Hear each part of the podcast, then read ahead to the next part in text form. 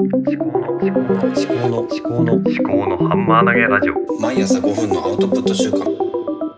考のハンマー投げラジオ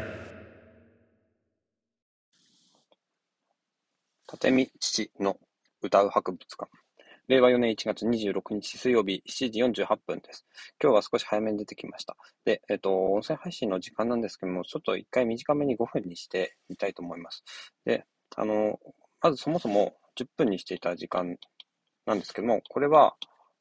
ボイシーを参考にしてます。で、うんで、もともとは5分だったんですね。で、5分、10分は、なんかなんとなく長いと感じていたわけですね。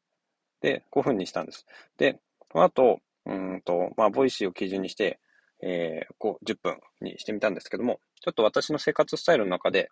うん、ちょっとね、これは短くした方がいいのかなって今、なんとなく考えているので、ちょっと一旦5分縛りをまた復活してみたいと思います。はい。で、あのーまあ、あと今、勤務前なんですけども、あのー朝、ボイシーを車の中で聞いてくるわけで、ちょっとね、それに対して、ちょっと、フィードバック的なことをちゃんとして、あの、ちょっとさっき、録音したんですけども、なんか、録音できてなくて、途中から。で、まあ、もう一回全部録音するのも、うん、長くなるんで、えー短くまとめます。で、後悔しない生き方。で、まあ、ボイシーで聞いたものっていうのを、まず、えっと、この音声配信で一回まとめておく時間も欲しいのかなと思って、えっと、えーっと、なんだ、小意見、小意見、後悔しない生き方。で、私は、まあ、いろんなことをやりたいと思うんですけども、やりたいことリストをあもう一回作って、で、それで、あの、世の中にないものを作る。で、あるものはそれを使うということで、あの、誰かが作ってるものについては、まあ、やらないで、そ、そこを見ると。で、ないものを作っていく。で、ないもの、私が思うのに、あの、おさのジョージの研究みたいなのは多分されてないと思うんで、それをやっていきたいということですね。はい。あともう一つは、うんと、土方奈美さんの、えーと、ボイシーで、えっと、マインドフルネスの話ですね。マインドフルネスエンターテイメントのラッセル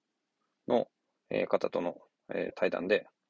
結構中川奈美さんが下世話なこととかあって、えー自分で言いつつ、いろいろ聞いてるのが面白いなと思いました。インタビュアーとしての、なんか能力というか、その個性がすごく出てる、すごい面白い回です。ですね。はい。で、じゃあやりたいことリストを、まあ、ノノートあたりで作って、えっと、あるものを、